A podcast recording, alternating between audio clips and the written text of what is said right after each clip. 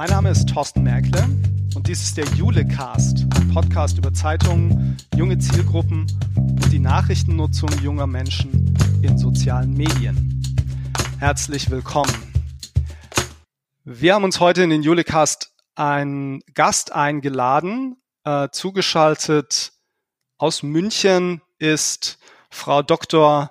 Anna Kümpel vom Institut für Kommunikationswissenschaft und Medienforschung an der Ludwig-Maximilians-Universität in München. Frau Dr. Kümpel, herzlich willkommen. Ja, schönen guten Tag. Ich freue mich, dass ich hier sein darf. Ja, wir freuen uns, äh, Sie hier zu haben. Äh, ich habe äh, zwei Gründe, warum wir Sie eingeladen haben, warum wir uns freuen, Sie hier zu, Sie hier zu haben. Das eine ist, äh, Podcasts mit Wissenschaftler gehen durch die Decke, ähm, sind in der Nutzung wahnsinnig beliebt, zumindest einer. Und äh, ich dachte mir, dann schade das vielleicht nicht, wenn wir uns auch mal eine Wissenschaftlerin einladen.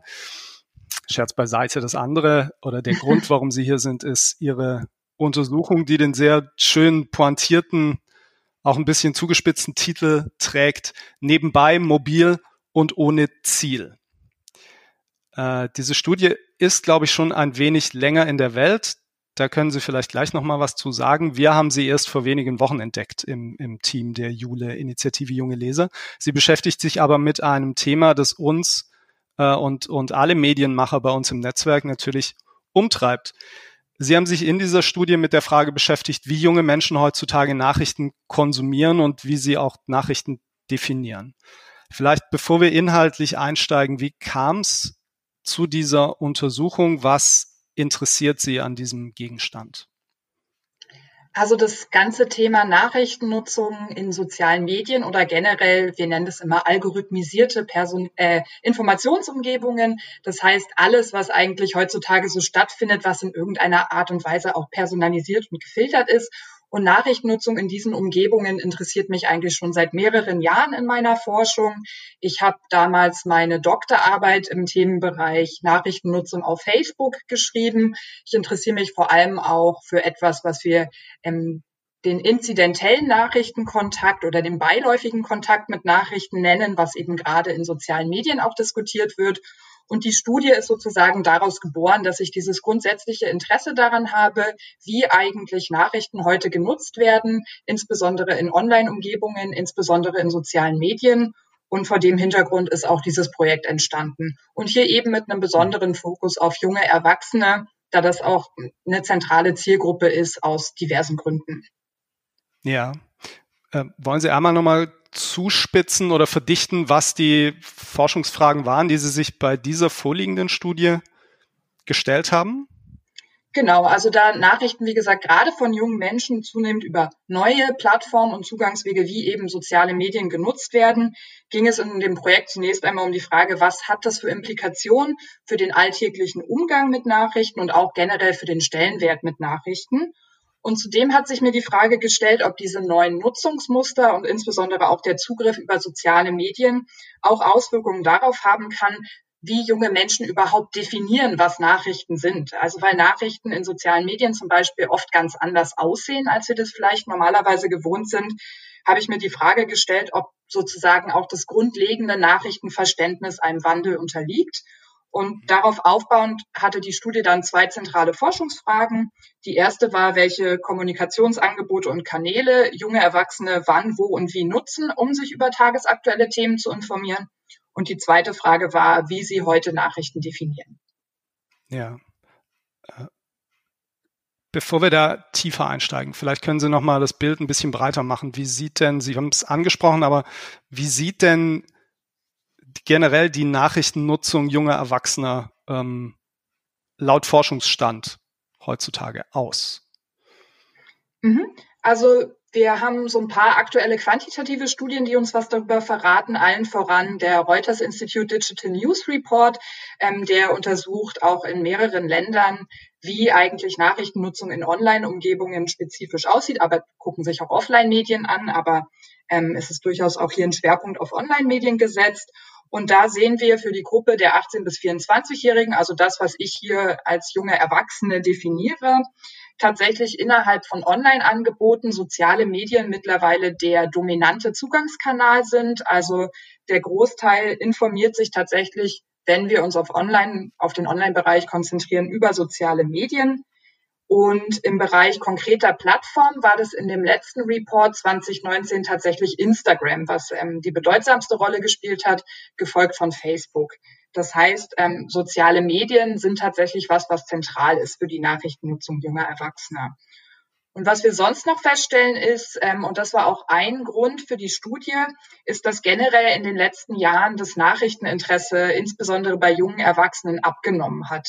Das ist erstmal nicht unbedingt was Neues, weil es war schon immer so, dass junge Menschen tendenziell weniger Interesse an Nachrichten und Politik haben, als das ältere Generationen haben.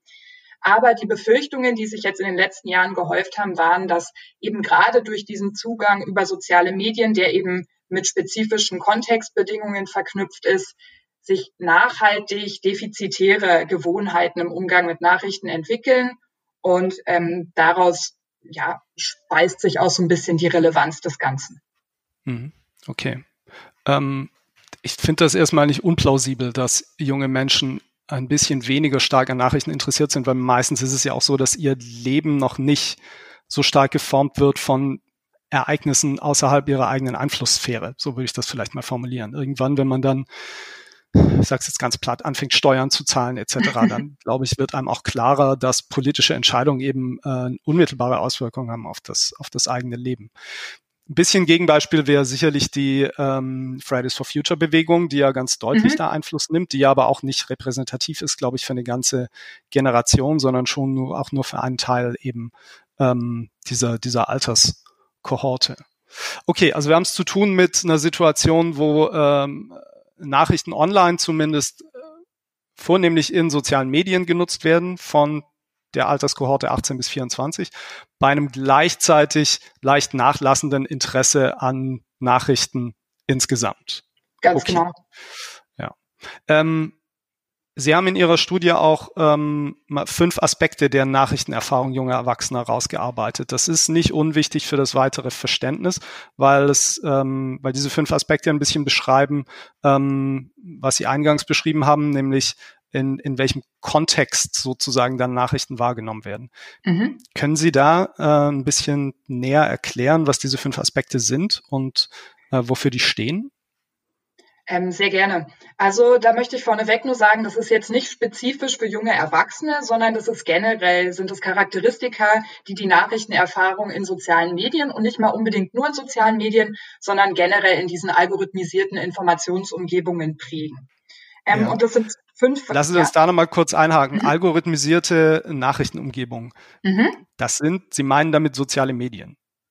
Nicht Oder? ausschließlich. Ähm, Nicht ausschließlich. Nee, genau. Also wenn Sie jetzt mhm. zum Beispiel bei Google News ähm, nach einem Begriff suchen, dann wird es mhm. auch gefiltert in gewisser Art und Weise. Das heißt, wenn ich jetzt beispielsweise nach ähm, Gut, Corona ist vielleicht kein gutes Beispiel. Wenn ich nach irgendeinem aktuellen politischen Beschluss hier bei mir an meinem Computer suche und Sie tun das bei sich, dann kriegen wir vermutlich leicht andere Ergebnisse, darauf aufbauend, wie Google uns charakterisiert, weil wir an einem anderen Standort wohnen und so weiter.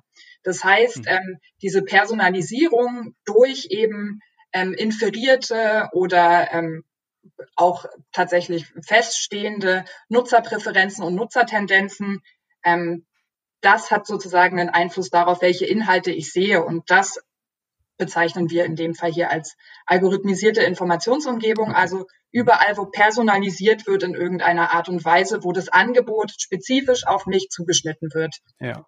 Also im Gegensatz zu klassischen linearen Nachrichten in, sagen wir, Tageszeitungen, Radiosendungen, Fernsehsendungen, ähm, das einfach linear ausgestrahlt, wo Nachrichten linear ausgestrahlt werden, redaktionell kuratiert und die, das Umfeld, die Umgebung hat sozusagen keinen Einfluss darauf, was ich sehe, sondern wir alle sehen dasselbe oder hören Ganz dasselbe genau. oder lesen dasselbe. Okay. Ganz genau. Genau, also ähm, zu den fünf Faktoren zurück. Ja. Ähm, den ersten Faktor habe ich gerade eigentlich schon angesprochen, der ist Personalisierung. Allerdings liegt er auf zwei Ebenen.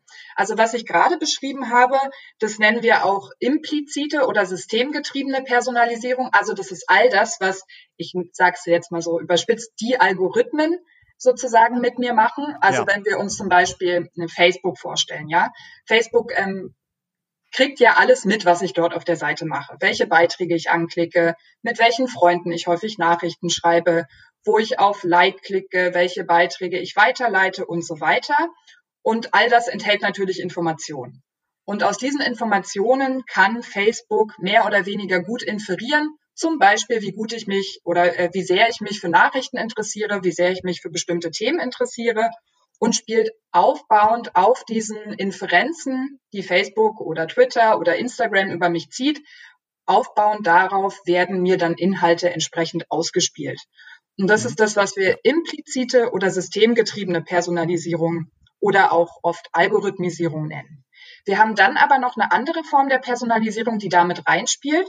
Und das ist die explizite oder nutzergetriebene Personalisierung. Was damit gemeint ist, ist, dass ich selber natürlich auch Entscheidungen treffen kann, die es mehr oder weniger wahrscheinlich machen, dass ich mit Nachrichten in Kontakt komme.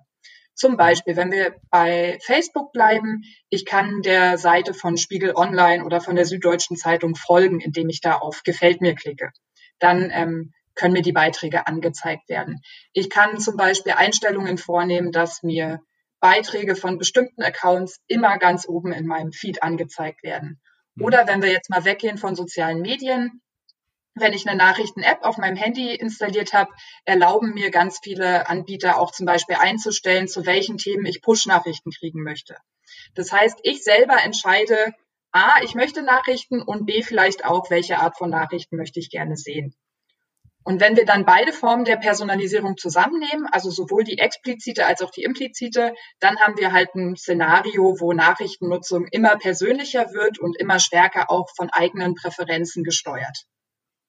Mhm. Okay. Genau. Ähm, aber es gibt noch vier weitere. Es gibt noch weitere. genau. Der nächste Faktor, den ähm, nenne ich Inzidentalität. Das ist jetzt erstmal so ein schöner Wissenschaftlerbegriff. Was damit gemeint ist, ist vor allem Beiläufigkeit. Und gemeint ist damit ganz grundsätzlich die Idee, dass Nutzerinnen und Nutzer durch die Akteurs- und Quellenvielfalt, die wir eben im Online-Bereich haben, mit Nachrichten in Kontakt kommen, obwohl sie diese nicht aktiv gesucht haben. Ein Beispiel, wenn man jetzt bei GMX oder web.de zum Beispiel einen E-Mail-Account hat und sich da einwählt, dann sieht man da auf der Startseite Nachrichten. Das ist zum Beispiel, ich habe keine Nachrichten gesucht, aber ich sehe vielleicht trotzdem welche. Und natürlich in sozialen Medien, ähm, wenn ich mich einlogge und eine Freundin hat zum Beispiel einen Nachrichtenbeitrag geteilt oder mir wird irgendeine Werbung angezeigt, dann habe ich in dem Moment vielleicht auch nicht nach Nachrichten gesucht, aber sie wurden mir trotzdem angezeigt. Hier muss man allerdings aufpassen, dass man diese Beiläufigkeit nicht mit Zufälligkeit verwechselt. Denn ich habe ja gerade angesprochen, was die Personalisierung eigentlich verursacht und gerade diese implizite Personalisierung, also die durch Algorithmen stattfindet, die sorgt dafür, dass vor allem die Leute über Nachrichten stolpern, also vermeintlich zufällig mit Nachrichten in Kontakt kommen, die sich ohnehin schon dafür interessieren. Also die Was der Umkehrschluss ist natürlich das Interessante diejenigen, die nicht schon den Algorithmen irgendwie signalisieren, ich bin nachrichtenaffin, ich interessiere mich, haben eine geringere Chance dann auch äh, nebenbei, beiläufig äh, Nachrichten angezeigt zu bekommen.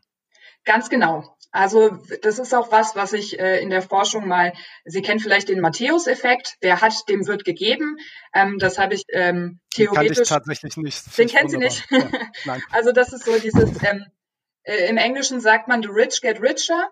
Also dieses Phänomen, äh, dass die, die ohnehin schon viel haben oder im Kontext Nachrichten nutzen, sich ohnehin schon sehr für Nachrichten und Themen des öffentlichen Interesses interessieren, das sind auch die, die dann in diesen algorithmisierten Informationsumgebungen verstärkt mit Nachrichten in Kontakt kommen, weil sie eben so kategorisiert sind oder sich selber auch so haben kategorisieren lassen durch eigene Eingaben, dass sie eben Nachrichten interessiert sind und dementsprechend stolpern sie in Anführungszeichen somit auch mehr über Nachrichten. Mhm. Okay, verstanden. Genau. Also das ist die Inzidentalität, der zweite Faktor. Der dritte Faktor, der auch ähm, nicht unerwähnt bleiben sollte, ist die sogenannte Non-Exklusivität. Was damit gemeint ist, ist der Umstand, dass Nachrichten, insbesondere in sozialen Medien, nur einen sehr, sehr kleinen Teil des gesamten Informationsangebotes ausmachen. Ja, also ich habe da ja zum Beispiel auch noch Beiträge von meinen Freundinnen und Freunden. Ich sehe vielleicht Veranstaltungstipps. Ich sehe vielleicht irgendwelche lustigen Unterhaltungsseiten, denen ich folge. Das heißt, Nachrichten machen nur einen sehr kleinen Teil aus. Tatsächlich hat äh, Mark Zuckerberg mal in einem Post geschrieben, dass er schätzt, dass über quasi alle Nutzerinnen und Nutzer bei Facebook hinweg Nachrichten nur etwa vier Prozent des Newsfeeds ausmachen. Das heißt, es ist sehr wenig und es könnte für manche sogar noch weniger sein. Und was das bedeutet, ist natürlich, dass Nachrichten nicht nur mit anderen Nachrichten in, äh, in Kontakt, wollte ich schon sagen, in Konflikt stehen oder in, in dem Kampf um Aufmerksamkeit, sondern natürlich auch mit anderen Inhalten. Also Nachrichten konkurrieren nicht nur mit anderen Nachrichtenbeiträgen, sondern eben auch mit Fotos von meinen Freundinnen, von mit Rezeptvideos oder mit lustigen Tierbildern. Mhm. Das heißt, ähm, damit eine Nachricht sozusagen Aufmerksamkeit auf sich zieht, ist sozusagen viel mehr nötig, als es jetzt zum Beispiel der Fall ist, wenn wir eine reine Nachrichtenseite haben ja. und ich mich in Anführungszeichen nur zwischen zehn verschiedenen Artikeln entscheiden muss. Ja, naja, und ich habe ja vielleicht auch eine höhere Affinität oder äh, das, das subjektive Empfinden, ähm, das, was mir jetzt gerade ein Freund oder eine Freundin versucht mitzuteilen, äh, für wichtiger zu halten als ähm, irgendeine äh, Nachricht. Ne? Das, genau. Also sozusagen, ne? Äh, da gibt's ja vielleicht dann auch eine größere Affinität von mir aus selbst, äh, mich mit den anderen Dingen zu beschäftigen in diesem Umfeld. Genau. Hm. Und ähm, ein weiterer Faktor, der eigentlich auch recht stark damit zusammenhängt, ähm, der wird in der Forschung Granularisierung genannt. Der Begriff ist von Wolfgang Schweiger, auch ein Professor in Kommunikationswissenschaft. Und das beschreibt die Entwicklung hin zu einer immer stärker an einzelnen Beiträgen orientierten Nachrichtenrezeption. Das heißt, wenn wir uns auch mal vorstellen, in welcher Form zum Beispiel sehen wir eigentlich Nachrichten bei Facebook. Das ist immer so ein kleines Bild, in der Regel mit einem Link und vielleicht noch ein, zwei Zeilen, die irgendwas zum Inhalt sagen. Also wir sehen tatsächlich nur diesen kleinen Teaser, der in der Regel relativ wenig Informationen enthält. Und wenn ich dann mehr wissen will, dann muss es sozusagen den in sozialen Medien durchaus großen Schritt gehen, dass ich auf diesen Link klicke, der mich dann vielleicht zu einer externen Seite führt, wo ich dann den Volltext entsprechend lese. Also was mit Granularisierung gemeint ist, ist eben einerseits diese Dominanz von diesen Teasern und diesen Links, die es überall gibt, aber wir haben sozusagen hier keine volle Information. Andererseits aber auch ganz generell diese beobachtete Abkehr von integrierten Nachrichtenangeboten. Also selbst wenn ich ein sehr nachrichtenaffiner Mensch bin und auf Facebook ganz vielen Nachrichtenseiten folge, dann ist es recht unwahrscheinlich, dass ich einen Überblick kriege, der ähnlich gut kuratiert ist wie eine Tagesschausendung. Ja. Weil selbst wenn ich Nachrichtenanbietern folge, sehe ich vielleicht dreimal Beiträge zu irgendeiner Zoo-Eröffnung, aber nichts über einen neuen Gesetzesbeschluss. Das heißt, das ist sozusagen ähm, hier auch, was die Themenvielfalt angeht, naturgemäß ein bisschen eingeschränkt beziehungsweise abhängig von dem, was die Nutzerin oder der Nutzer sonst so macht. Ja. Also dieser Gedanke, äh, den es ja gibt ähm, bei einigen Mediennutzern, wenn Nachrichten wichtig sind, äh, erreichen die mich schon. Ähm, würde ich jetzt nach dem, was Sie eben beschrieben haben, erstmal eine Absage erteilen, weil dafür gibt es erstmal keine Garantie. Selbst wenn ich nachrichtenaffin bin, ähm, bedeutet das in, in, diesem Kontext nicht, dass irgendwas, was wirklich wichtig ist, ähm, tatsächlich auch zu mir durchdringt und noch nicht mal was, was mich eigentlich im Kern interessiert. Ganz genau. Ähm, das nennen wir in der Forschung auch die sogenannte News Finds Me Perception, also die Annahme, mhm. dass alles Wichtige oder Nachrichten mich schon erreichen werden. Und tatsächlich ist es auf Basis all der Sachen, die ich gerade beschrieben habe, aufgrund der Personalisierung, aufgrund dieser Ungleichheiten, die quasi in die Personalisierung eingebaut sind, ist es eben so, dass ähm, wir lange nicht davon ausgehen können, dass wirklich alle mit allen wichtigen Themen auch tatsächlich einfach so, ohne dass sie was dafür tun, konfrontiert werden. Mhm. Ja, okay. Verstanden. Einen letzten Faktor hätte ich noch mitgebracht, äh, den ja. wir noch kurz besprechen können. Genau, das ist die Sozialität. Das haben Sie gerade eigentlich auch schon so ein bisschen angesprochen, als Sie gesagt haben, natürlich interessiere ich mich für das, was meine Freunde machen, irgendwie ein bisschen mehr als für Nachrichten. Aber natürlich kann man das ja auch kombinieren. Und da zeigt die Forschung, dass wenn Nachrichtenbeiträge eben von meinen Freunden geteilt werden, also wenn jetzt meine beste Freundin irgendeinen aktuellen Tagesschaubeitrag in ihrem Social Media Feed teilt, dann ist das für mich erstmal ein Indikator, okay, ähm, das könnte relevant sein, das könnte wichtig sein. Und wenn sie das teilt, ist das wahrscheinlich auch eine ganz gute Empfehlung und es macht Sinn, dieser Empfehlung hier zu folgen und mich damit auseinanderzusetzen. Das heißt, in sozialen Medien, der Name sagt schon, spielt natürlich auch dieses Soziale eine ganz entscheidende Rolle. Und das heißt auch, dass mein Netzwerk natürlich einen großen Einfluss darauf hat, ob und mit wie vielen Nachrichten ich in Kontakt komme. Also wenn ich mich jetzt in einem Netzwerk von Leuten befinde, die sich alle extrem für aktuelle Themen oder Politik interessieren und ständig da was teilen, dann komme ich natürlich ähm, häufiger mit Nachrichten in Kontakt, als wenn ich nur mit, ich nenne es jetzt mal despektierlich, Nachrichtenmuffeln befreundet bin. Mhm. Ja, okay. Also das ist sozusagen der, der Kontext, ausgehend von dem Sie Ihre Untersuchung gemacht haben.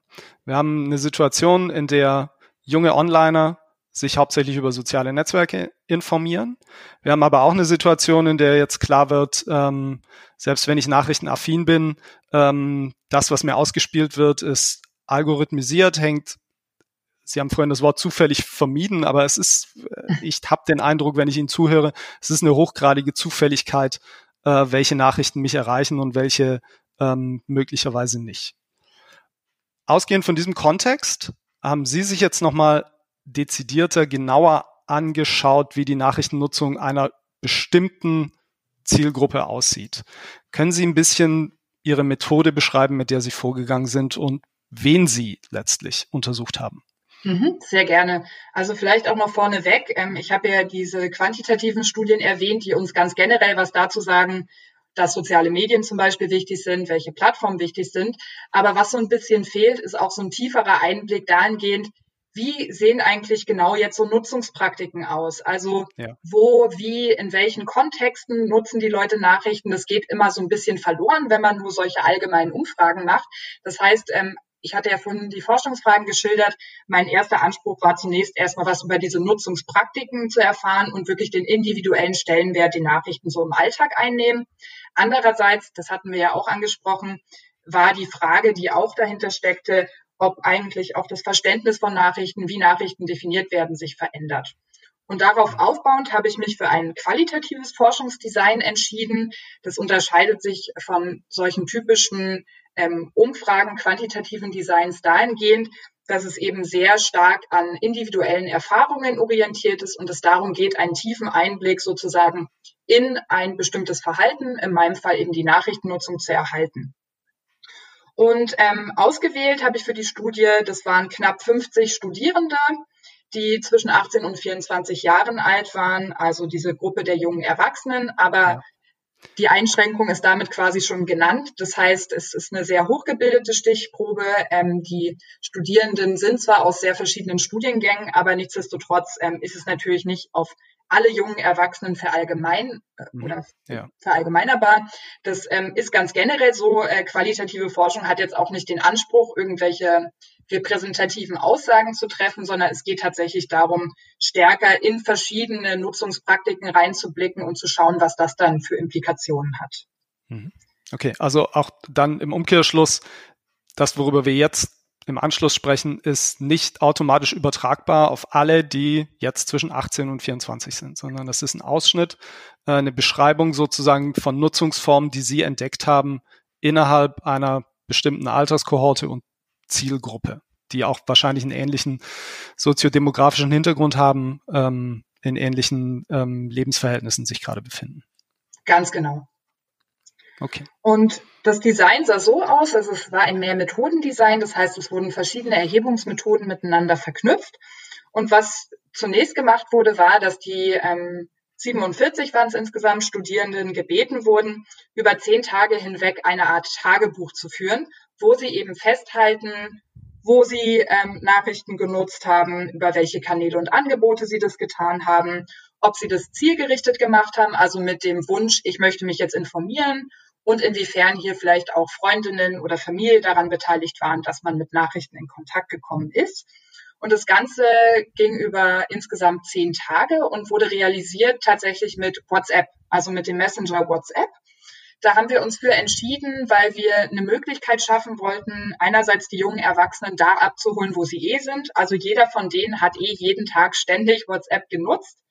Und ähm, es sollte ihnen halt einfach möglichst leicht gemacht werden, dass sie ähm, dieses Tagebuch führen können. Und was wir gemacht haben, ist, wir haben den einmal mittags und einmal abends so eine kurze Erinnerung geschickt mit den äh, Kategorien, die für uns relevant waren. Also ich habe es gerade genannt, örtliche Kontexte, Kanäle, Angebote und so weiter. und dazu konnten sie dann Stellung nehmen. Entweder per Text, sie durften auch eine Sprachnachricht schicken, was auch immer ihnen gerade am besten gepasst hat. Und es hat sich tatsächlich als ein sehr gutes Vorgehen erwiesen, weil die ja. Teilnahmebereitschaft extrem hoch war. Also wir hatten kaum Datenausfälle, weil eben die Teilnahme so schön einfach war für die Teilnehmerinnen. Mhm. Und ja. ähm, das war sozusagen der erste Teil der Studie. Ja, ich fand insbesondere das mit der Sprachnachricht äh, ganz bemerkenswert. Das ist natürlich eine naheliegende Idee, sicherlich dann Transkriptionsaufwand. Mhm. Ähm, können Sie was sagen, wie das Verhältnis war von Textrückmeldung zu Sprachnachricht? Also der ganz, ganz überwiegende Teil. Ja, doch, das ist natürlich interessant. Ähm, eine methodische Frage vor allem. Also der ganz überwiegende Teil hat tatsächlich per Text geantwortet ähm, weil das auch so ein bisschen, das okay, kann man ja, kann man ja auch machen, wenn man in der U-Bahn sitzt bei Sprachnachrichten. Na ja, das wird manchmal schon ein bisschen negativ beäugt, aber es gab so ein, zwei Teilnehmende, die mochten einfach Sprachnachrichten total gerne und haben es die ganze Zeit gemacht. Aber die, der überwiegende Teil hat per Text geantwortet. Okay. Genau. Ja. Und ähm, das ja, war nicht gibt alles. ja auch Leute, die schreiben, die schreiben immer noch Texte. Gibt auch Leute, die ähm, wie Sie sagen, sprechen dann eher die Nachricht und schicken die ab und zwingen das Gegenüber, sich einen ruhigen Ort zu suchen, damit man diese Nachricht hören kann. Genau. Ähm, genau, und das war nicht alles. Also dieses Tagebuch war quasi der erste Teil, ähm, das geführt wurde. Und danach ähm, habe ich das noch ergänzt oder wurde das Ganze noch ergänzt durch ähm, qualitative Leitfaden-Interviews, wo wir dann mit den Teilnehmerinnen und Teilnehmern nochmal intensiv darüber gesprochen haben, was in den Tagebüchern beobachtet wurde, also ein Beispiel, ich habe gesehen, du nutzt ja eigentlich fast immer nur in der Uni Nachrichten, erzähl doch mal was darüber und so weiter und so fort. Also ganz mhm. konkret auch auf das eingegangen, was beobachtet wurde. Und natürlich waren die Interviews auch deshalb nötig, weil wir haben uns ja auch dafür interessiert, wie Nachrichten definiert werden, was für ein Verständnis von Nachrichten die Teilnehmerinnen und Teilnehmer haben. Und das mussten wir natürlich auch entsprechend in einem Interview dann abfragen. Ja, bei diesen Interviews würde ich nochmal gern einhaken, weil, äh, wenn ich das richtig gelesen habe, haben Sie sich für ein ganz interessantes Vorgehen entschieden, die äh, Peer-to-Peer-Methode. Mhm. Ähm, und zwar mit dem Ziel, ein Problem auszuschließen, was man in der Sozialwissenschaft ja, glaube ich, kennt, nämlich das Problem der sozial erwünschten Antwort. Mhm. Ähm, also wie vermeide ich es sozusagen, wenn ich ein, ein Untersuchungsgespräch führe oder ein Forschungsgespräch führe mit jemandem, dass der oder diejenige mir nur das erzählt, was er oder sie glaubt, was ich hören will. Ganz ja, genau. Um möglicherweise besser dazustehen. Ähm, können Sie da nochmal was zu sagen, wie diese Peer-to-Peer-Methode aussieht? Genau, also vielleicht da auch noch ein bisschen Kontextinformation. Das ja. Forschungsprojekt war Teil eines Seminars, was ich gegeben habe an der LMU München. Und ähm, die Forschungsleiterinnen, also die, die dann auch tatsächlich die Interviews geführt haben und ähm, das mit dem Tagebuch koordiniert waren, äh, haben, das waren auch Studierende aus meinem Kurs. Das heißt, wir hatten einfach einen relativ vergleichbaren ähm, Altershintergrund, relativ vergleichbaren auch generellen soziodemografischen Hintergrund zwischen den Leuten, die wir untersucht haben und denen, die dann tatsächlich die Studie auch ähm, durchgeführt oder äh, federführend an der Stelle geleitet haben. Und das hat natürlich Vorteile, weil ähm, ich habe auch so ein paar Zitate drin, die ich glaube ich nicht bekommen hätte, wenn ich die Interviews geführt hätte. Da waren dann so Sachen drin wie äh, der Prof labert wieder nur Schmarrn und dann guckt man halt mal irgendwann in die Nachrichten-App rein oder so. Ja, also das genau. ist eigentlich sehr, sehr schönes Zitat. Ich habe mich auch sehr gefreut, als ich das in der Studie gelesen habe. Und ähm, aber das zeigt eigentlich wunderbar, was sonst das Problem ist. Also wenn ich da als äh, Dr. Kümpel auftauche und dann ähm, die Frage, wie sie eigentlich Nachrichten nutzen, dann werden die mit Sicherheit ein bisschen anders antworten, als wenn da einfach jemand sitzt, der quasi ihre Freundin oder ihr Freund sein könnte. Deswegen ja. war die Idee, Natürlich einerseits auch, um die Studis äh, an die Methode heranzuführen, dass sie da Erfahrungen knüpfen können, aber es hatte vor allem auch diesen methodischen Hintergrund, dass wir so wahrscheinlich besser an die wahren Antworten rankommen, als ähm, wenn jetzt mhm. ich oder ähm, jemand Vergleichbares die Interviews geführt hätte. Ja, und äh, der Prof, der Schmarrn quatscht, äh, ist schon mal ein Kontext, in dem habe ich jetzt gelernt, Nachrichten genutzt werden. Mhm. Ähm, was haben Sie denn nun rausgefunden? Also in welchem, äh, in welchem Kontext nutzen diese jungen Menschen Nachrichten? Wie tun sie das? Und, und wie, wie, wie sehen die Nachrichten? Was ist für die Nachrichten? Was sind wertvolle Nachrichten? Mhm. Also ich fange vielleicht mal so ein bisschen mit den übergreifenden Befunden an. Dadurch, dass wir dieses Tagebuch hatten, obwohl die Studie primär qualitativ ausgelegt war, habe ich trotzdem so ein paar generelle Auszählungen mal gemacht, um einfach zu schauen, wie sieht's denn generell aus? Was sind so die Geräte, die vor allem genutzt werden zum Zugriff? Ähm, was sind hier solche Muster? Und ähm, da haben wir erstmal generell das gesehen, was auch andere Studien zeigen. Also ganz überwiegend werden Nachrichten auf dem Smartphone genutzt. Natürlich damit einhergehend über Online-Kanäle ähm, eine besondere Rolle gespielt haben. Einerseits soziale Medien, aber durchaus auch die Webseiten und Apps von Nachrichtenanbietern, ähm, von spezifischen. Und ähm, genau, das hat schon mal so einen ersten Indikator dafür gegeben, okay, mit dem Smartphone, vor allem online, das heißt, das findet vermutlich irgendwie mobil statt, wenn man unterwegs ist. Und das hat sich dann vor allem eben auch gezeigt, ähm, als wir in den Interviews nochmal mit den Leuten gesprochen haben, da fiel ganz oft ähm, eben dieser Begriff, ja, ich nutze Nachrichten halt nebenbei. Oder wenn ich gerade irgendwo unterwegs bin. Das klassische Szenario war einerseits ähm, öffentliche Verkehrsmittel, also man sitzt in der U-Bahn, man sitzt in der Tram, man sitzt im Bus, dann guckt man vielleicht mal irgendwie in die Nachrichten-App rein. Oder aber auch, wie gesagt, wir haben Studierende befragt, ähm, wenn die Vorlesung langweilig ist, mhm. Ähm, aber da fand ich auch ganz spannend, dass viele auch eingeräumt haben, dass jetzt Nachrichten-Apps oder ähm, der gezielte Griff zu Nachrichten sind jetzt nicht unbedingt das erste Mittel der Wahl, sondern ja. man guckt vielleicht erstmal bei Jodel oder bei TikTok oder bei Instagram. Und wenn das da dieses, dieses sehr schöne Zitat, äh, was Sie eben auch schon angesprochen haben mit dem Prof, der Schmarrn labert, dass äh, der eigentliche Kicker da drin ist, äh, bevor äh, er oder sie äh, dann zu den Nachrichten gegangen ist, äh, guckt er noch bei Jodel rein. Ähm, also auch da, ne, die Nachrichten sind irgendwo äh, relativ weit hinten in der Ganz genau. Nebenbei-Beschäftigung. Ne? Genau. Äh, interessant fand ich auch, dass ähm, ein Drittel derjenigen, die sie untersucht haben, die hatten keinerlei Kontakt mit Nachrichten, wenn ich das richtig gelesen habe. Ne? Ähm, ja, das muss man unterscheiden. Also nicht ein ja. Drittel der Personen, sondern in 35 Prozent aller Fälle, also über alle Tagebücher, über alle Eingaben, die wir haben, okay da wurde keine Nachrichtennutzung berichtet. Also es gab ganz wenige Leute, die wirklich im Untersuchungszeitraum gar keine Nachrichten genutzt haben, aber die wenigsten haben wirklich an allen zehn Tagen Nachrichten genutzt. Mhm, okay, also es bedeutet auch, ähm, es, gab, es gab in Ihrer Untersuchung gab es ein paar, die auch äh, in sozialen Medien dann nicht mit Nachrichten in Kontakt gekommen sind, obwohl wir vorhin, Sie hatten ja sehr schön beschrieben, wie es eigentlich passiert, dass man in sozialen Medien dann eben doch mit Nachrichten in Kontakt kommen kann. Ähm, man kann da auch trotzdem rausfallen, wenn man eben bestimmte Häkchen äh, nicht setzt, wenn man ähm, in den Algorithmen nicht als nachrichtenaffin erkannt wird. Ne? Und das ist einigen, äh, wenigen hier in der Untersuchung jetzt auch passiert. Und die suchen dann auch nicht aktiv nach Nachrichten. Ja, genau, das geht so ein bisschen Hand in Hand. Also die Leute, die sich generell da wenig für interessieren, also zum Beispiel dann auch keinem Nachrichtenanbieter irgendwie bewusst folgen, die haben natürlich auch gar keine Chance, irgendwie mal mit den Inhalten zu interagieren. Dementsprechend hat der Algorithmus ja. dann auch keine Veranlassung sozusagen der Person Nachrichteninhalte auszuspielen, weil warum sollte es das tun? Weil die Seiten wollen ja, dass man möglichst lange da aktiv ist und äh, Dinge sieht, die einen interessieren. Das heißt, ähm, genau, wenn man wenig an Nachrichten interessiert ist, ja. ist es absolut keine Selbstverständlichkeit, dass man, nur weil man in sozialen Medien unterwegs ist, plötzlich über Nachrichten stolpert. Ja, eine Sache fand ich auch bemerkenswert, das widerspricht, glaube ich, auch dem, was Medienmacher immer noch glauben, was ja auch jetzt nicht falsch sein muss, wir reden hier über ne, einen kleinen Ausschnitt, aber äh, dass textbasierte Nachrichten bevorzugt wurden von den meisten in ihrer mhm. Untersuchung.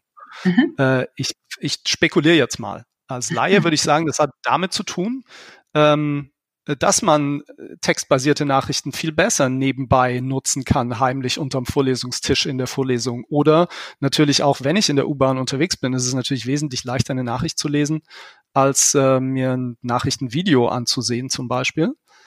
Ähm, und äh, das hat vielleicht am Ende auch mit der Frage des Datenvolumens zu tun. Ne? Mhm. Also wie viel Datenvolumen will ich eigentlich verbrauchen? Was ähm, die Teilnehmerinnen und Teilnehmer auch noch gesagt haben, ist vor allem, dass sie bei Text sehr schnell rausfiltern können, ob sie es überhaupt spannend finden. So, dann lesen sie irgendwie die ah, ersten drei Zeilen und stellen fest, boah, das Thema interessiert mich ja überhaupt nicht und brechen ab. Bei ja. einem Video hingegen ist es manchmal schwieriger, überhaupt rauszufinden, okay, was passiert ihr? Man muss relativ viel Zeit, in Anführungszeichen, relativ viel Zeit investieren, um rauszufinden, was da passiert.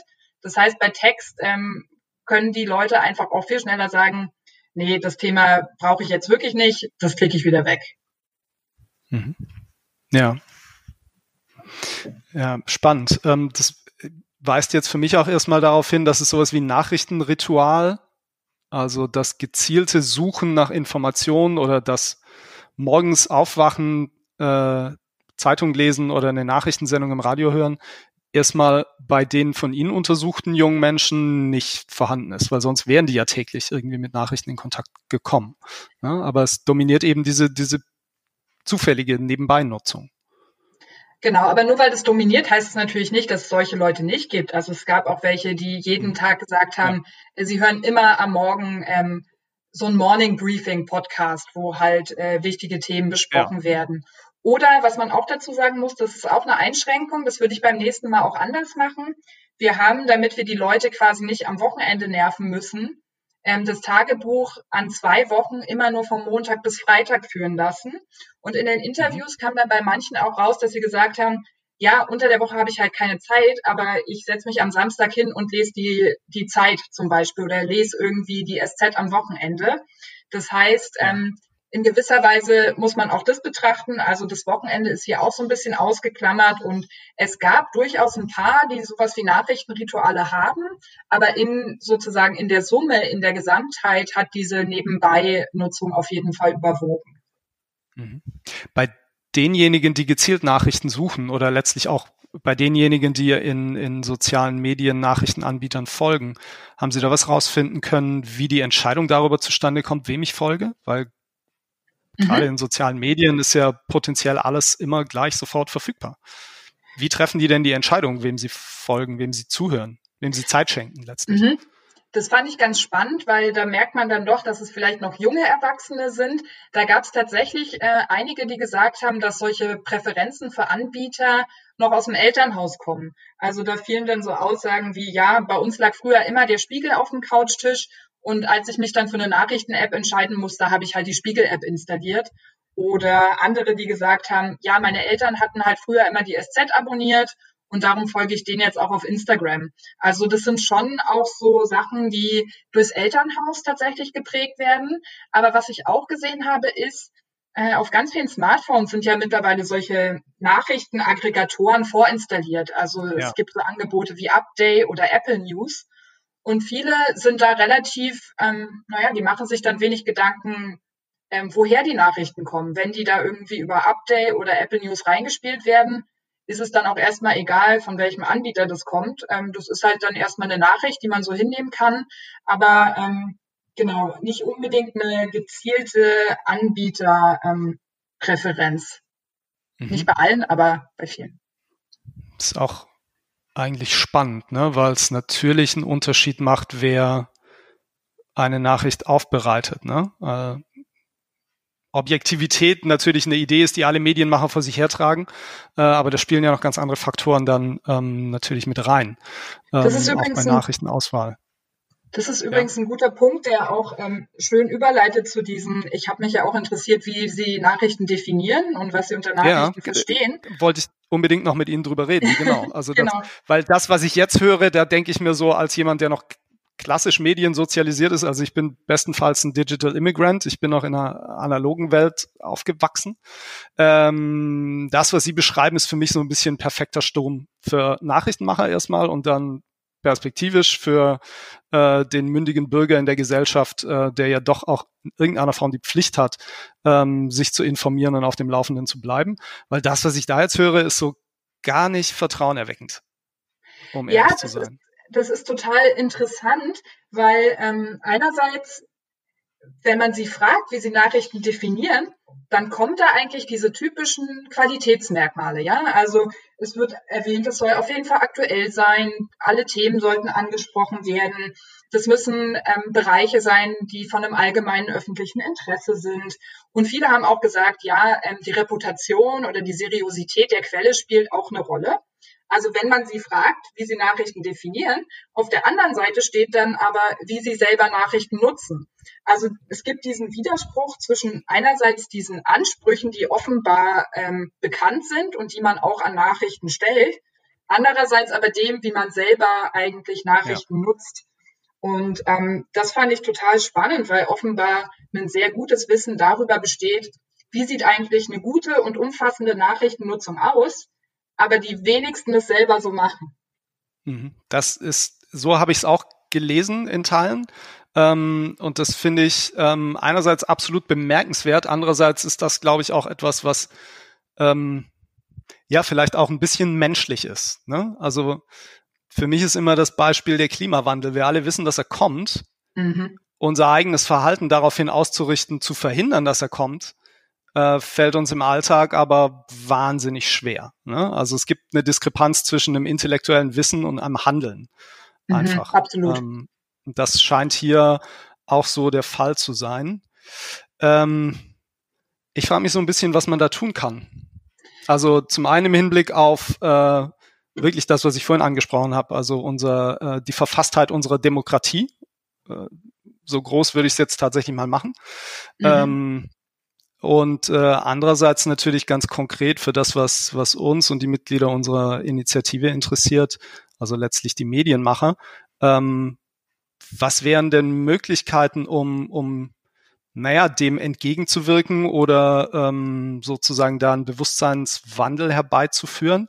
Weil ich würde es jetzt auch so verstehen, es reicht für mich als Medienmacher dann nicht aus, auf den Kanälen zu sein, weil es gibt nach wie vor dann keine Garantie dafür, dass ich auf den Kanälen wahrgenommen werde. Es gibt auch mhm. keine Garantie dafür, dass äh, ähm, wenn ich auf den Kanälen wahrgenommen werde, ähm, ich und auch das eine Zuspitzung, ich ernst genommen werde als Medienmacher. Ich habe in Ihrer Studie das wunderbare Zitat irgendwo gelesen, äh, ich paraphrasiere jetzt, Nachrichten auf Instagram kommen mir eher vor wie Werbung für Nachrichten. Mhm. Also, wenn das der Mindset ist, wenn das die Haltung ist sozusagen, dann nutzt es mir als Medienmacher auch nicht so viel, auf Instagram präsent zu sein und da in die Feeds reinzukommen. Ist natürlich immer noch besser, als wenn ich dort nicht wäre, aber ich habe es erst halb sozusagen auf meinem Weg zum Ziel geschafft. Mhm. Ähm, Sie haben Gott sei Dank in Ihrer Studie, ich wäre am Boden zerstört gewesen, wenn es nicht irgendwie einen Lichtschimmer gegeben hätte am Ende. Ähm, Sie haben in Ihrer Studie noch ein paar Dinge aufgezeigt, von denen Sie glauben, dass man sie ähm, tun kann, um sozusagen mhm. dem ein bisschen entgegenzuwirken. Wo wollen Sie da nochmal vielleicht drauf eingehen? Welche Wege Sie sehen? Ja, sehr gerne. Ja, also ähm, das Fazit, was ich ziehe und was vergleichbare Studien auch ziehen, ist, dass es natürlich unabdingbar ist, dass wir irgendwie Mittel und Wege finden, äh, gerade jungen Menschen wieder zu vermitteln, wie wichtig es ist, dass sie sich aktiv und zielgerichtet informieren, also dass sie durchaus auch sehr bewusst Nachrichten konsumieren und sich nicht nur darauf verlassen, dass alles Wichtige sie schon in irgendeiner Art und Weise erreichen wird. Und da werden in der Literatur verschiedene Ansätze diskutiert, die man da eventuell oder die eventuell erfolgsversprechend sein können. Das eine ist natürlich, das habe ich indirekt schon angesprochen, als ich vorhin gemeint habe, dass so Anbieterpräferenzen durchs Elternhaus geprägt werden. Natürlich ist so ein informeller Einfluss durch Eltern, durch Familie, aber auch durch Freundinnen und Freunde äh, ganz zentral. Also wenn alle um mich herum ähm, Nachrichtennutzung ähm, groß schreiben, äh, wirklich aktiv hinterher sind, äh, sich mit Inhalten auseinandersetzen, dann ist es für mich natürlich auch irgendwie ein Vorbild dafür, okay, ähm, informieren ist wichtig und ich mache das auf jeden Fall auch täglich in meinem Leben. Das andere, was natürlich immer kommt und was, glaube ich, auch nicht zu ignorieren ist, ist, dass man das auch in Lehrpläne und Curricula irgendwie aufgreift. Das heißt, dass man auch wirklich da sagt, es muss sicher nicht das klassische Tageszeitung lesen sein, aber vielleicht dieses, hey, geht doch einfach mal auf die Seite von bestimmten Nachrichtenanbietern, lest euch da Beiträge aus verschiedenen Sektionen durch und informiert euch bewusst. Also, dass man sowas auch in der Schule vermittelt. Ja. Und natürlich, ähm, Nachrichtenanbieter spielen auch eine Rolle. Ähm, Sie haben schon gesagt, also auf den Kanälen alleine sein reicht nicht. Also man muss schon auch so ein bisschen verstehen, wie die junge Generation tickt. Man muss sich überlegen, was sind Präferenzen, wie kann ich das angemessen auch für bestimmte Plattformen umsetzen. Also Inhalte auf Twitter funktionieren anders als auf Instagram, funktionieren anders als auf ähm, Snapchat. Das heißt, ähm, man muss da natürlich schon auch irgendwie die Plattform berücksichtigen und gerne auch mal sozusagen versuchen, so alternative Darstellungsformen oder in Anführungszeichen innovative Features auszuprobieren. Bei Instagram spielt ja jetzt vor allem auch die Story-Funktion eine ganz große Rolle. Und da gibt's auch schon ganz schöne Beispiele, wie das funktionieren kann. Ähm, die News-WG zum Beispiel vom Bayerischen Rundfunk, ein Projekt, mhm. das äh, spezifisch ja. nur für Instagram gemacht wurde, wo eben auch neue Wege letzten, gegangen werden. Hatten wir im letzten Herbst bei einem Workshop, den wir gemacht haben. Mhm. Da war Helene Reiner da und hat berichtet. Ähm, das ist tatsächlich ja ein, das Paradebeispiel für zielgruppengerechte Nachrichten auf Instagram. Mhm. Ähm, ja, äh, an der Schule ansetzen, aber ich habe immer noch so ein bisschen das Gefühl, tatsächlich, es mangelt ja nicht an dem Verständnis. Ne? Das hatten Sie ja ausgeführt. Also die meisten derjenigen, die Sie untersucht haben, verstehen ja intellektuell, was, was eine gute Nachricht auch ausmacht oder was dazugehört, etwas zu unterscheiden, äh, eine Nachricht zu unterscheiden von einer Nachricht, die äh, mir ein Freund, eine Freundin über WhatsApp schickt. Ne? Ja. Ähm, das Wissen ist da, so. Aber ähm, dann diesen letzten Schritt zu vollziehen und zu sagen, es ist wichtig, ähm, mich aktiv zu informieren. Ich habe mich so gefragt, Ihre Untersuchung hat ja stattgefunden vor Corona. Ja. Ich habe mich gefragt, ob Corona ähm, ein ähm, da eine Veränderung des Mindsets bewirken kann, vielleicht auch bewirkt hat. Weil was wir gesehen haben als Medienmacher ist, dass unter Corona natürlich zu den Hochphasen ähm, Nachrichteninhalte nachgefragt waren wie nie. Mhm. Oder wie selten, würde ich sagen. Ähm, das Bedürfnis der Menschen, sich aus qualifizierten Quellen zu informieren, war ungeheuer groß. Das haben alle Medienmacher gespürt bei äh, den Reichweiten ihrer Online-Nachrichten. Das haben auch die Tageszeitungen gespürt, dadurch, dass ähm, tatsächlich die Zahl der Abos an der Stelle gestiegen ist. Ähm, also da war ein, ein, eine ungeheuer große Nachfrage da nach Information, nach verlässlicher Information, weil eben dieses Mega-Ereignis äh, da war und alle betroffen hat. Mhm. Ähm, Glauben Sie, das ist jetzt spekulativ, aber glauben Sie, dass sowas dazu beitragen kann, dass dann Bewusstseinswandel eintritt? Weil ich unterstelle mal, viele Studierende werden ja jetzt auch sich vielleicht so eine Art Ritual dann zurechtgelegt haben und sich jeden Tag informiert haben, wie sieht's eigentlich aus bei mir in der Umgebung mit den Fallzahlen etc. Was kann ich tun, um mich zu schützen? Glauben Sie, sowas kann, äh, kann da eine Veränderung herbeiführen? Also ja und nein. Also was Sie gesagt haben, ist völlig richtig, dass gerade zu Beginn, äh, das zeigen jetzt auch verschiedene Studien in dem Corona-Kontext, zu Beginn äh, die Nachrichtennutzung extrem angestiegen ist. Ja, also ich kann auch jetzt ganz anekdotisch von mir selbst erzählen. Ich war gefühlt in der Anfangsphase einfach die ganze Zeit irgendwie auf Nachrichtenseiten, um neue Infos zu kriegen. Was wir aber auch jetzt über die Zeit hinweg gesehen haben, und das kann ich tatsächlich auch insofern empirisch belegen, als dass ähm, Kolleginnen und Kollegen von mir am Institut, die haben so eine mehrwellige Befragung gemacht, auch zur Mediennutzung während Corona, quasi ganz zu Beginn im März, dann jetzt nochmal ähm, ein paar Wochen später immer mit Versatz. Und man hat gesehen, dass überall über die Zeit hinweg, also von März, ich glaube bis, ich weiß gar nicht, wann die letzte Erhebung war, ich glaube im Mai, äh, die Nachrichtennutzung dann im Mai auch wieder deutlich zurückgegangen ist weil die Leute dann irgendwie an einem Punkt waren, dass sie überdrüssig waren. Also es geht jetzt mhm. spezifisch ja. nur um Corona-Berichterstattung, dass ja. sie gesagt haben, ich kann mir jetzt nicht noch mehr Fallzahlen angucken, ich kann jetzt nicht noch mehr dazu lesen. Es reicht irgendwann. Ja, das auch. hat am Ende, glaube ich, auch mit einem mit einem psychischen Selbstschutz zu tun. Ganz das genau, klar. Kann man, kann man auch äh, begründen. Also insofern kann so ein, so ein Mega-Event, wenn wir es jetzt mal so nennen wollen, auch wenn das bei einer Pandemie vielleicht ein, ein bisschen euphemistischer Begriff ist, aber so ein äh, Event kann natürlich dafür sorgen, dass ähm, Nachrichtennutzung am Anfang sozusagen wirklich hochgeht, die Leute sich mehr informieren, auch mehr sozusagen auf die Quellen achten. Es ist aber die Frage, wie nachhaltig das ist. Also reicht das schon aus, um da wirklich eine Gewohnheit draus zu machen? Ähm, würde ich jetzt zumindest mal in Frage stellen. Naja, zumal man wahrscheinlich mit drei Monaten Nachrichtennutzung nicht die Sozialisation und Prägung von mehreren Jahren Nutzung von Nachrichten in sozialen Netzwerken ausgleichen kann. Absolut. Also so ein, ähm, es hat wahrscheinlich auch ein bisschen damit zu tun, das habe ich mich dann auch noch gefragt, ähm, ob denn die jungen Menschen, die Sie jetzt befragt haben, irgendwas dazu gesagt haben, ob ihre Themeninteressen von den Medien, denen sie folgen, die sie lesen, abgedeckt werden. Ähm, also letztlich die Frage, ist das, was da aufbereitet wird und auch die Art, wie es aufbereitet wird, überhaupt relevant für die Zielgruppe? Das spielt ja auch eine Rolle. Ja, ähm, die Sache ist ja, dass man sich gerade in sozialen Medien eben bewusst oder auch unbewusst ja sehr präferenzgesteuert die Inhalte rauspicken kann, die einen interessieren. Das heißt, ja. das kriegen die dann auch gut hin. Also wenn die wissen, die interessieren okay. sich für Thema X und sie sehen dann einen Beitrag zu Thema X, dann werden sie den wahrscheinlich auch irgendwie mal ein bisschen genauer anschauen. Ähm, insofern, dadurch, dass quasi schon der Zugangsweg so präferenzgesteuert ist, kommen die auch dann schon, wenn sie Themenpräferenzen haben, mit diesen Themen in Kontakt. Aber, und das finde ich eigentlich ja fast auch problematischer, dass ähm, sie mit den Themen, für die sie sich nicht interessieren und die sie langweilig finden, da haben sie dann halt auch kein Wissen drüber. Und das ist ja was, was wir eigentlich von einem informierten Bürger und von einer informierten Bürgerin auch erwarten, dass man einen möglichst breiten Überblick über aktuell relevante ja. Themen hat.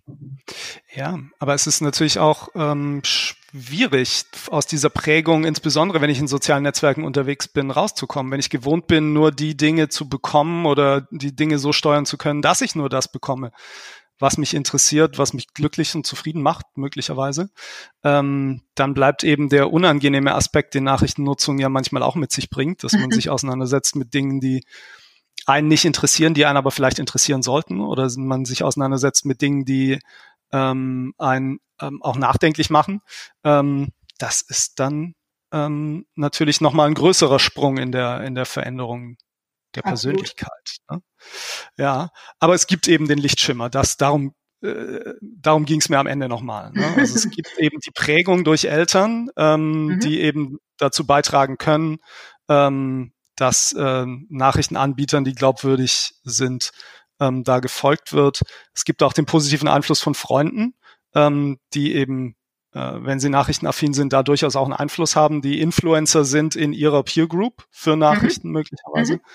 Ähm, und äh, ja, dann eben tatsächlich der Aspekt über die Bildung vorzugehen und zu sagen, wir brauchen in den Schulen möglicherweise noch verstärkte ähm, Medienkompetenzvermittlung ähm, wir brauchen mehr Kontakt mit aktuellen Nachrichten ähm, und auch natürlich dann auf Seiten der Nachrichtenanbieter ähm, sich nochmal mit der Zielgruppe auseinanderzusetzen, die Zielgruppe in ihre Bedürfnisse ernst zu nehmen und eben auch Darstellungsformen zu wählen, die die Zielgruppe erreichen. Also diese die Binsenweisheit da sein, wo die Zielgruppe ist, ähm, ist an der Stelle dann sicherlich auch nicht falsch. Ganz genau. Das haben Sie perfekt zusammengefasst. um Gottes Willen. Ich habe das Gefühl, ich habe mich ziemlich durch diesen Podcast durchgestammelt, weil ich eigentlich dachte, ich hätte Ihre Studie ganz gut, äh, ganz gut verstanden, aber an einzelnen Stellen dann doch wieder gemerkt, oh, da warst du durcheinander. Aber ich ähm, fand es ähm, ein sehr interessantes Gespräch. Ähm, ich habe viel gelernt. Ähm, vielen Dank für Ihre Zeit. Ähm, ich hätte noch eine Frage zum Abschluss. Woran arbeiten Sie denn jetzt gerade aktuell? Haben Sie irgendeine Studie in Vorbereitung oder haben mhm. Sie noch was Interessantes gemacht in letzter Zeit, was wir auch wissen sollten vielleicht? Also ich würde sagen, äh, alles, was ich mache, ist natürlich hochinteressant und relevant. Selbstverständlich. Das, ich wollte nichts anderes sagen. Ähm, nee, tatsächlich ähm, habe ich mich in der letzten Zeit ähm, sehr intensiv mit einer Plattform beschäftigt und das ist eben Instagram. Ähm, ja. Ich habe da auch eine recht ähnlich angelegte Studie nochmal dazu gemacht, ähm, allerdings nicht spezifisch nur für Nachrichten, sondern eher generell Informationsnutzung auf Instagram. Ähm, da ja. arbeite ich gerade dran. Und ich habe vor allem auch, wir haben ja am Anfang über diese fünf Merkmale gesprochen, die Nachrichtennutzung heute so ausmachen. Da habe ich auch an einem theoretischen Beitrag noch dran gearbeitet, um das so ein bisschen aufzubereiten. Und ganz generell, also dieser Themenkomplex Nachrichtennutzung in sozialen Medien, ganz generell in Online-Kanälen, ähm, der verfolgt mich und der wird mich auch weiterhin beschäftigen. Insofern ähm, komme ich gerne auch nochmal vorbei, wenn es eine neue Studie ja. gibt, über die es äh, sich zu berichten lohnt. Unbedingt. Halten Sie uns auf dem Laufenden, ähm, woran Sie arbeiten. Und äh, vielen Dank für Ihre Zeit. Vielen Sehr Dank, ähm, dass Sie sich dieses Themas auch angenommen haben. Ähm, das war Dr. Anna Kümpel vom Institut für Kommunikationswissenschaft und Medienforschung der Universität München beim Julecast. Äh, ich hoffe, es war nicht das letzte Mal, dass wir von ihr gehört haben. Ähm, man kann den Julecast hören auf Spotify, auf Soundcloud und auf Apple Podcasts, natürlich im geschützten Wissensnetzwerk. Wenn Sie Anmerkungen, Fragen haben, wenn Sie mit Dr. Anna Kümpel gerne in Kontakt treten wollen, dann melden Sie sich bei uns. Wir bauen gerne eine Brücke. Ähm, wir haben uns auch vorgenommen, in den Show Notes die Studie von Frau Dr. Kümpel zu verlinken und einige weiterführende Untersuchungen, die interessant sind, ebenfalls. Ähm, vielen Dank fürs Zuhören und bleiben Sie gesund. Auf Wiederhören.